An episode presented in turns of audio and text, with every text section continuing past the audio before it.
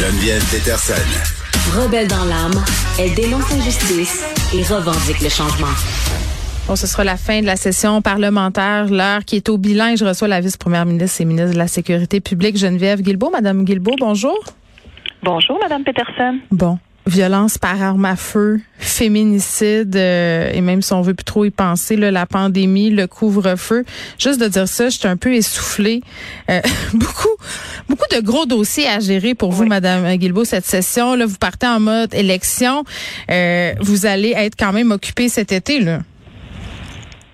Oui, ben je vais être occupée avec les dossiers que vous mentionnez. La pandémie, heureusement, là, ça s'est calmé. On, est ailleurs, mais ça nous a beaucoup occupé pendant deux ans, effectivement. Puis le volet, euh, je dirais, opérationnalisation des consignes nous a beaucoup occupé ici au ministère de la Sécurité publique en rapport avec, euh, toujours en lien avec nos corps de police. Mais, euh, mais non, cet été, effectivement, la violence armée à Montréal, peut-être un, petit mot là-dessus pour dire que je travaille de très près avec tous les corps de police, mais essentiellement aussi beaucoup sur Montréal, Laval, la Sûreté du Québec, Longueuil, pour avoir cette stratégie-là pour cet été parce qu'on s'attend malheureusement à ce que ça se poursuive cet été. Oui. Mais nos corps de police sont très efficaces. La Sûreté du Québec avec l'SPVM ont fait une rencontre la semaine dernière où ils ont rendu public un peu les fruits de l'opération Centaure que j'ai annoncé l'automne mm. dernier. Puis on est à presque 500 arrestations, euh, 394, euh, c'est-à-dire 426 arrestations, pardon, puis presque 400 armes saisies. Puis probablement que les chiffres sont plus élevés au moment où on se parle. Donc, euh, alors ça fonctionne. Puis l'argent qu'on met en prévention aussi. Donc, euh, mais, mais c'est ça. Le gouvernement fédéral aussi, parce que, qui a une responsabilité. Oui, évidemment. Mais, mais tu sais, Madame Guilbault, je regardais ça parce que ce sont des dossiers compliqués, ce sont des dossiers épineux, des dossiers éminemment sensibles et des dossiers aussi pour lesquels il n'y a pas seulement une explication. Tu puis on va en parler là, détaillons un peu ces, ces grands chantiers là parce que ça en est là. Vous êtes venu me parler plusieurs fois de violence conjugale, euh, de féminicide, puis que ce soit pour la question des armes à feu ou la question des féminicides, c'est multifactoriel. Euh, prendre en charge ce dossier-là des féminicides qui, qui est épineux là. Euh, replongeons-nous en, pleine pandémie. On avait une autre pandémie, une vague de meurtres de femmes. Euh, vous avez mis en place le projet de bracelet anti-rapprochement qui ont été implantés en mai dernier. C'est une initiative qui a été saluée par le par le milieu là, mais euh, puis Commençons par parler de comment ça va, justement, ce déploiement, ce déploiement-là de, bracelets qui se déroule. Euh, est-ce qu'il y en a qui ont été utilisés depuis un mois? Non, là, on est. Euh, ben, en fait, oui, le bracelet est implanté depuis à peu près un mois. Il est officiellement en disponibilité, si on veut. Donc, tout est arrimé. On commence ici à Québec. Euh, je suis à Québec au moment où je vous parle. Donc, euh, le pré-projet est ici à Québec. Et la semaine dernière, j'ai annoncé que on va aussi l'élargir tout de suite à Chaudière-Appalaches, Salaberry de Valleyfield et Joliette. Donc, on a déjà quatre secteurs en ce moment où le bracelet est officiellement implanté. Si Est-ce qu'il y en a qui sont utilisés en ce moment? Non, c'est ça. Il y en a pas encore moi, j'attends tous les jours. Je parle à ma sous-ministre ici pour savoir est-ce qu'on a euh, un bracelet. Parce que c'est sûr qu'une fois que le bracelet est disponible, ensuite de ça, il faut qu'une instance l'ordonne. Ça ne mhm. peut pas être nous qui décidons. Donc, ça prend soit un juge, un commissaire aux libérations conditionnelles, un directeur d'établissement de détention ou un agent de probation des services correctionnels qui ordonne le port d'un bracelet à un homme. Et il faut aussi qu'on puisse euh, retracer la victime et avoir le consentement de la victime. Donc, à date, les dossiers potentiels où il y aurait peut-être pu avoir des bracelets, euh, il y a eu entre autres des enjeux par rapport à retrouver les victimes. Parce que des fois, il faut se mettre à la place de ces femmes-là. Des fois, les victimes, elles ont déménagé, elles veulent plus entendre parler de ça, elles veulent plus qu'on les retrouve, elles veulent plus entendre, tu sais, ben, je peux comprendre, disparaître, ben une vie. Exactement. Fait que là, nous non plus, c'est pas notre rôle d'aller essayer de les traquer à tout prix pour. Mais en même temps, on veut les protéger. Si, si ces hommes-là euh, leur en veulent encore euh, après coup, je veux dire, c'est une situation, c'est délicat. Là. Oui, c'est ça. C'est pour ça qu'on fait toutes les démarches possibles pour trouver la victime puis lui demander. Si on la trouve pas, ben puis avec tout ce qu'on a comme discours public, le fait d'en parler beaucoup dans les médias, mm. les victimes de plus en plus, mais j'aime pas en tout cas, j'aime pas tout à fait le mot victime. Mais parlons donc de survivantes de violence conjugale. De survivantes, exactement. Donc ces survivantes-là, euh, de plus en plus, à mesure qu'on va en parler, je pense que les survivantes vont avoir le réflexe aussi de faire savoir que ce soit aux, partenaires dans le réseau policier ou aux juges, euh, n'importe qui dans le continuum de service autour de ces survivantes-là, mm. de faire savoir, hey, moi, je serais intéressé par un bracelet. Puis ça va devenir de plus en plus implanté, puis de plus en plus un réflexe dans notre système.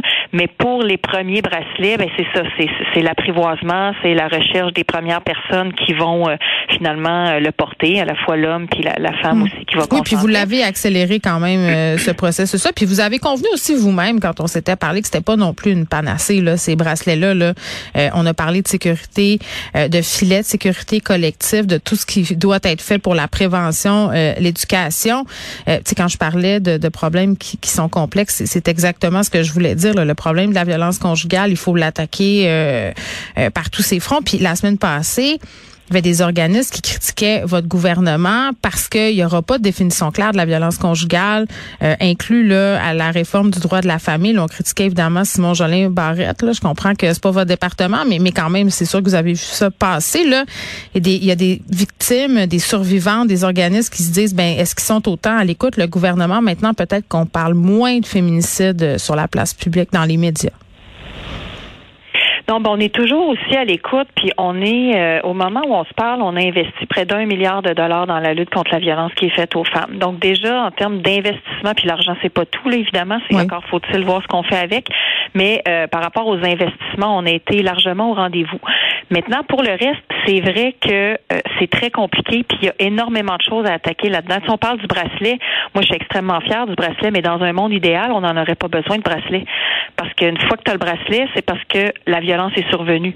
Fait que dans un monde idéal, il n'y en aurait pas de violence. Fait que tout ce qu'on fait en amont, à la source, qui s'enracine dans l'éducation, le cours de, d'éthique et citoyenneté québécoise qu'on a, tu sais, il y avait un cours de, culture religieuse ou quelque chose comme ça là qu'on a remplacé éthique et culture euh, religieuse. Éthique et culture religieuse, c'est ça qu'on a remplacé par euh, culture et citoyenneté québécoise. Ben, on a mis là-dedans des notions d'éducation mm. aux, relations égalitaires, aux Oui, mais je, comprends. Euh, vous en faites des affaires, mais une chose aussi simple qu'une définition, ça aurait aidé beaucoup de femmes parce que ce qui revient beaucoup dans les témoignages, puis je sais que vous le savez, là, vous les entendez, ces femmes-là, vous les, vous les lisez, les rapports, vous l'avez lu, rebâtir la confiance. C'est des, des, des, des, personnes qui se ramassent en cours contre leur conjoint ou leur ex-conjoint violent et qui ont presque pas de recours parce qu'on n'a pas de définition claire, qu'on n'a rien sur la violence psychologique, sur, sur l'aliénation parentale et tout ça. Ça aurait été simple quand même de faire une définition, de, de baliser ce concept-là de violence conjugale. Mais c'est un chantier qui est vraiment pas fini. Là, tu sais, dans le prochain mandat, si on a la chance de reformer le gouvernement, c'est sûr qu'on va continuer de travailler sur d'autres fronts qui peut-être pour l'instant n'ont pas encore été attaqués, mais auxquels on va s'attaquer dans le futur. Puis vous faites référence au projet de loi sur la réforme du droit de la famille pour toutes sortes de raisons puis de considérations, tu sais, parce que c'était quand même un projet qui est un projet de loi qui était volumineux. Fait que là, on a essayé de resserrer sur des éléments, euh, certains éléments plus ciblés pour avoir une chance de le passer avant la fin de la session parlementaire, parce que sinon il meurt au feuilleton. Donc on a beaucoup recentré autour de la mm. gestation pour autrui et tout ça, euh, puis les droits des enfants, tu sais, qui, qui ont été adoptés et tout. Alors, euh, mais ça veut pas dire qu'on fera pas le reste plus tard. Puis dans un prochain mandat, moi, je vois très bien qu'on va continuer ce travail-là qu'on a amorcé. Si vous parlez de rebâtir la confiance. Il y a 190 recommandations de mémoire. En tout cas, il y a beaucoup, beaucoup, beaucoup de recommandations là-dedans. C'est sûr qu'en quatre ans, on n'a pas eu le temps de les appliquer au complet. Mais si on prend juste le bracelet puis la création du tribunal spécialisé pour les violences de victimes conjugales puis sexuelles, c'est révolutionnaire, ça, là. Au Québec, en quatre ans, on a implanté ces deux choses-là. Le tribunal, il n'y a pas d'autre à notre connaissance, il n'y a pas d'autres nations qui ont un tel tribunal. Non, mais il mourrait une femme par mois, là, à un certain moment. Il fallait faire quelque chose. Exactement, exactement. Vous avez tout à fait raison. Fait qu'on n'a pas eu peur d'innover. Puis c'est sûr que c'est toujours plus facile de rien faire. ça aurait été plus simple de continuer. Mais vous pouviez pas, l'opinion publique. Je veux dire, vous pouviez pas ne, rien faire. C'était payant aussi sur le plan politique de le faire. Puis, puis, je dis pas que vous l'avez fait à cause de ça, mais mais là, c'était le moment de, le faire. Puis, c'est correct. Puis, tu sais, Madame Guilbeault, parlons-en de rebâtir la confiance parce que c'est un peu à tous les niveaux qu'on pourrait servir de, cette phrase-là. Vous avez parlé tantôt des armes à feu, euh, de Centaure, et, et vraiment le problème des armes à feu qui, est encore là, qui est toujours là malgré tout ce qu'on fait. Là, puis je comprends qu'il y a de la prévention puis des investissements. Euh, mais, mais, les gens qui habitent à Montréal en ce moment, c'est drôle parce que ma mère était chez nous en fin de semaine. Ma mère habite à Lévis, OK, Madame Guilbeault? Mm-hmm. elle, elle, écoute les nouvelles, puis elle, elle, s'en venait chez nous, elle avait peur. Elle se disait, mon Dieu, Geneviève, je vais-tu me faire tirer dessus? C'est là qu'on est, là, dans la perception des gens. Qu'est-ce qu'on fait avec ça pour le monde qui habite ces quartiers-là où ça se tire dessus, puis qui se disent, ben là, euh, mes enfants vont au parc. Moi, j'ai une ado de 15 ans, Madame Guilbeault, elle se promène dans les parcs de Montréal, puis je dois vous le dire, là, ça me traverse l'esprit qu'elle pourrait manger une balle perdue au Québec en 2022. Oui, puis je comprends les gens qui sont inquiétés, tu sais, puis ben oui. ce serait, ce serait euh, inapproprié de répondre, ben non, il n'y a pas de danger et tout ça, mais il faut quand même, quand on se compare à d'autres grandes villes, moi je regarde entre autres euh, dans des villes américaines, puis le ratio là, tu sais, de, d'incidents par habitant, puis toute proportion gardée, c'est quand même une ville beaucoup plus sécuritaire qu'ailleurs, Montréal. Une fois que c'est je comprends très bien. Non, mais je comprends très bien. Puis je repense à il y a à peu près deux semaines dans un restaurant à Laval. Souvenez-vous, un restaurant asiatique, je pense. Familial. Puis il venait d'avoir la tuerie à Oulvadé. Tout le monde pensait qu'il était en train de se faire tirer dessus, là. Oui, oui, tout à fait, c'est ça. Mais c'est pour ça que je vous dis, moi, je suis avec mes quatre corps de police depuis euh, des semaines pour avoir une stratégie pour l'été, parce qu'en plus l'été, on fait face à des défis d'effectifs dans les organisations policières comme ailleurs. Oui, on a des études hein, pour nous dire que la violence augmente quand il fait chaud.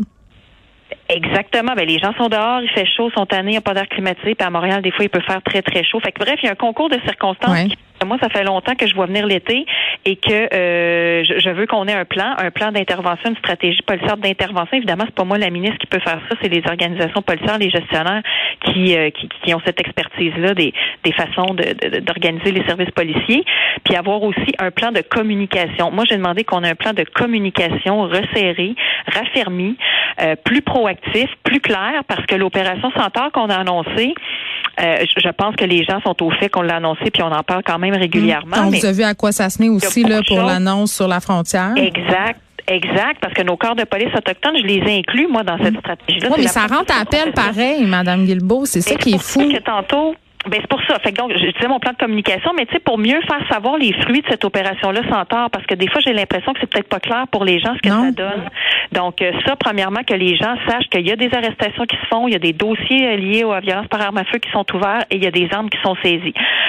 Ceci étant dit, euh, vous avez tout à fait raison, les armes continuent d'entrer. C'est pour ça que moi, je parle souvent du gouvernement fédéral, puis je le fais avec Valérie Plante, souvent la mairesse de Montréal, qui elle aussi est mm. un peu... vous êtes poigné avec ça, là, la patate chaude des armes de poing puis tout. Mais on est pris avec ça, puis tu sais, on est, on est des gouvernements beaucoup plus de proximité que justement le gouvernement fédéral qui, lui, a tout le Canada à gérer, on le comprend bien, mais là, nous, on a ce problème-là ici. Alors moi, j'essaie de dire, regardez, là, les frontières, tu sais, moi, je viens de mettre 6,2 millions à Aquassassiné mm. pour s'acheter une patrouille nautique supplémentaire pour qu'ils soient capables de patrouiller les eaux parce que juste à côté là on, tu navigues sur le fleuve tu passes en eau américaine. Sans t'en rendre compte les autres sont habitués mais tu deviens en eau américaine. Il y a une frontière là dans l'eau. Mm les autres, il faut qu'ils puissent patrouiller. Fait que là, ils vont pouvoir patrouiller 24-7 grâce à l'argent que, mm. que, que, je viens, qu'on vient de, de leur donner. Mais puis on me dit comment ça que le fédéral est pas là, puis qu'il est pas avec vous ce matin, puis qu'il a pas payé. Mais si on attendait tout le temps, ça, il n'y a rien qui se ferait. Donc, euh, donc là, ça, on le fait, mais les frontières, c'est la responsabilité du gouvernement fédéral. Puis là, je veux dire un mot sur l'Agence des services frontaliers canadiens. C'est eux qui gèrent les frontières. Puis les autres font partie de Centaure aussi. Puis ils font du bon travail, ils collaborent, sont super ouverts, ils saisissent eux autres aussi des armes. Donc, je veux quand même reconnaître leur travail. Mais je pense qu'on pourra encore, encore. Puis la même chose la GRC aussi. La GRC, une collaboration renouvelée avec la. Donc, vous travaillez pas en silo, chacun de votre bord, là. Non, non, pas du tout, parce que Centaure, c'est tous nos corps de police du Québec, mais c'est aussi l'Ontario, la GRC, l'Agence des mm. services frontaliers et même le Homeland Security aux États-Unis. Fait que Centaure, c'est bon, mais, mais le fédéral pourra en faire encore plus, je pense, pour le contrôle des frontières, parce mm. que les armes, c'est par là qu'elles entrent. Les armes, ça circule par un canal, ça arrive pas par magie à Montréal. Il faut que ça entre quelque part. Donc, euh, puis on a besoin aussi toujours évidemment de plus d'argent. Et moi, en ce moment, j'ai une entente qui est sur la table avec le fédéral, l'argent. Le fédéral a dit on va vous donner en gros 45-46 millions. Mais euh, mais là, nous, on a demandé est-ce qu'on puisse le gérer nous-mêmes. Vous savez, c'est toujours un peu ça. Le fédéral, des fois, donne de l'argent, mm. puis a décidé un petit peu à notre place où ça va. Fait que là, on dit non, nous, on va le gérer nous-mêmes. Donnez-nous là, on va le gérer. Et beaucoup, beaucoup d'ouverture chez M. Mendicino, mon vis-à-vis au fédéral. Mais là, la lettre et l'entente est toujours pas signée. Alors là, je le texte de temps en temps. Je dis bon, la lettre euh, est-elle signée? On est en train de peaufiner la négociation, mais quand ça va être signé, je vais avoir de l'argent supplémentaire aussi que je vais pouvoir donner euh, aux, villes qui sont prises avec ça, en particulier à celles chez qui c'est plus euh, aigu, dont évidemment Montréal-Laval. Mm.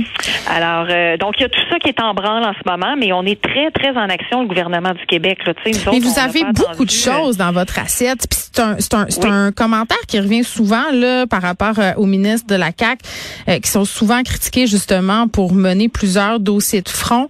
Euh, Claude Villeneuve, le chef de l'opposition à Québec, qui vous a qualifié de pire ministre de la capitale nationale, euh, ça fait quelques semaines de ça, là, mais mettons, comment vous... ouais, bah, c'est ça. Comment, comment vous avez pris ça? Ben, non, mais vous dites-vous, coudon, faudrait peut-être que je me délaisse de quelques dossiers parce que moi, je vous écoute puis je me dis, c'est quand même des, pour une seule personne humaine, je comprends que vous avez une équipe, là, mais, mais ça vous laisse pas beaucoup de temps pour la capitale nationale, vous en conviendrez. Non, ben moi j'ai beaucoup de temps pour la capitale nationale. Je pense que c'était pas tout à fait ça l'enjeu, c'est qu'il y a eu un petit imbroglio là sur un dossier à Québec mm-hmm. que, que, j'ai corrigé, puis j'ai assuré les gens, c'est sur la phase 4 de la promenade Samuel de Champlain. Donc on va la faire, puis je veux dire, il y en a pas d'enjeu. Puis des fois il y a des jeux de politique aussi, tu sais, il faut euh, il faut Arrêtez donc. dans le contexte. Mais euh, ben c'est pour ça, mais tu sais, je veux dire moi j'ai pris ça ah, très honnêtement, j'ai pris ça avec un grain de sel là parce que tu sais, je veux dire, il vient d'arriver, lui peut-être qu'il a pas eu le temps de voir tout ce qu'on a fait depuis quatre ans là, peut-être qu'il faudrait qu'il prenne le temps de regarder tout ce qui se fait. On n'a jamais mis tant d'argent dans la capitale nationale. Et c'est sûr que moi, la vision que j'ai toujours eue depuis quatre ans que je suis ministre de la capitale inclut beaucoup la rive sud aussi. Fait que peut-être que des fois, euh, lui, ça peut le choquer, mais mm. en même temps, si à un moment donné, on va avoir une deuxième métropole au Québec, en ce moment, on a la CMM à Montréal, c'est 4,1 millions d'habitants. C'est pratiquement la moitié du Québec, la CMM, la communauté métropolitaine de Montréal. Si on va avoir une vraie communauté métropolitaine autour de Québec, il faut euh, déborder la ville de Québec. Il faut avoir la, il faut avoir mm. les vies, mais pas juste les vies. Il faut avoir une grande vision régionale pour faire contrepoids, puis pour pouvoir avoir de l'attractivité, pour Madame pour euh, de la main d'œuvre, pour des investissements, etc. Bon, là, il faut que je vous laisse aller bientôt, mais il faut que je me garde avec ma dernière question. Je me suis promis que j'allais vous en parler, puis euh, de votre compte Instagram, ok? Non, mais c'est un, un compliment en même temps, mais, mais je me demande comment vous naviguez dans tout ça parce que je vous suis sur Instagram, je suis Sonia Lebel. Puis tu sais, Instagram, je comprends que les politiciens faut être sur TikTok maintenant, faut être sur Instagram, faut être sur les médias sociaux. Les jeunes sont là, euh, plusieurs électeurs s'y trouvent, mais la ligne est mince quand même parce que Instagram c'est une plateforme souvent utilisée euh, pour se montrer, tu sais, puis vous faites une fois par semaine un, résumé de votre semaine, c'est toujours super beau, super léché. Comment vous naviguez sur cette ligne-là pour pas que ça devienne, euh, comment dire, trop ou un peu justement, je me monte ou me tu vu? Je trouve que vous réussissez bien ça. Ah ben c'est gentil. Moi, je, je, je effectivement, je, je mets. Euh, je trouve ça important, moi, les réseaux sociaux, ben bien que ce soit double tranchant. Là, puis il y a des réseaux ben, où les gens sont beaucoup plus, euh, oui. sont beaucoup plus, disons, euh, en tout cas. Méchants. ben tu sais, en tout cas, inapproprié que, que, d'autres réseaux. Mais Instagram, je trouve ça intéressant. Puis, euh, tu sais, je, je, regarde la proportion des gens qui sont au Québec. Il y a quand même beaucoup d'abonnés qui sont québécois. Puis, je trouve ça plus positif que d'autres réseaux. Tu sais, dans toute la pandémie, là, c'est là que j'ai eu le moins de commentaires haineux. Sur Twitter, c'est ouais, quelque chose. Ben, Twitter, c'est complètement autre chose. Mais fait, puis je trouve ça important. Puis, je reçois beaucoup, beaucoup de messages de gens qui disent c'est le fun, on vous voit, on voit que vous êtes la vraie vie. Des fois, je suis avec mes enfants. Puis, tu sais, c'est puis des fois c'est un peu stagé. Euh, c'est un peu mon équipe. Oui, mais c'est un peu stagé aussi votre vraie vie des fois, la mienne aussi. Mais je veux dire, mais je comprends ce que vous voulez dire. Mais il y a des fois ma vraie vie aussi, mais ma vraie vie, je dirais plus dans le sens, tu sais, mon travail au quotidien, parce que des fois, les gens savent pas toujours ce qu'on fait. on est pris, à, on est à l'Assemblée, on est dans plein d'affaires. Fait que mon résumé de la semaine, je trouve ça le fun. À date, j'ai des bonnes réactions, donc je vais voir. Euh, ça permet de, aux gens de savoir ce que je fais. Puis, euh, ben, c'est super intéressant. Moi, je vous suis euh, avec Sonia Lebel, puis on analyse toutes vos faces. Inquiétez-vous pas, vos expressions. On dit qu'est-ce qu'ils veulent dire? C'est quoi le message codé? Donc, ça nous fait des conversations de machine à café. C'est extraordinaire. Geneviève Guilbeault, merci beaucoup. Ben, je vous suis aussi sur Instagram d'ailleurs ben, j'aime beaucoup votre Instagram. Bon, ben c'est très gentil. Geneviève Guilbeault, vice-première ministre, ministre de la Sécurité publique, on la recevait pour parler de la fin de la session parlementaire.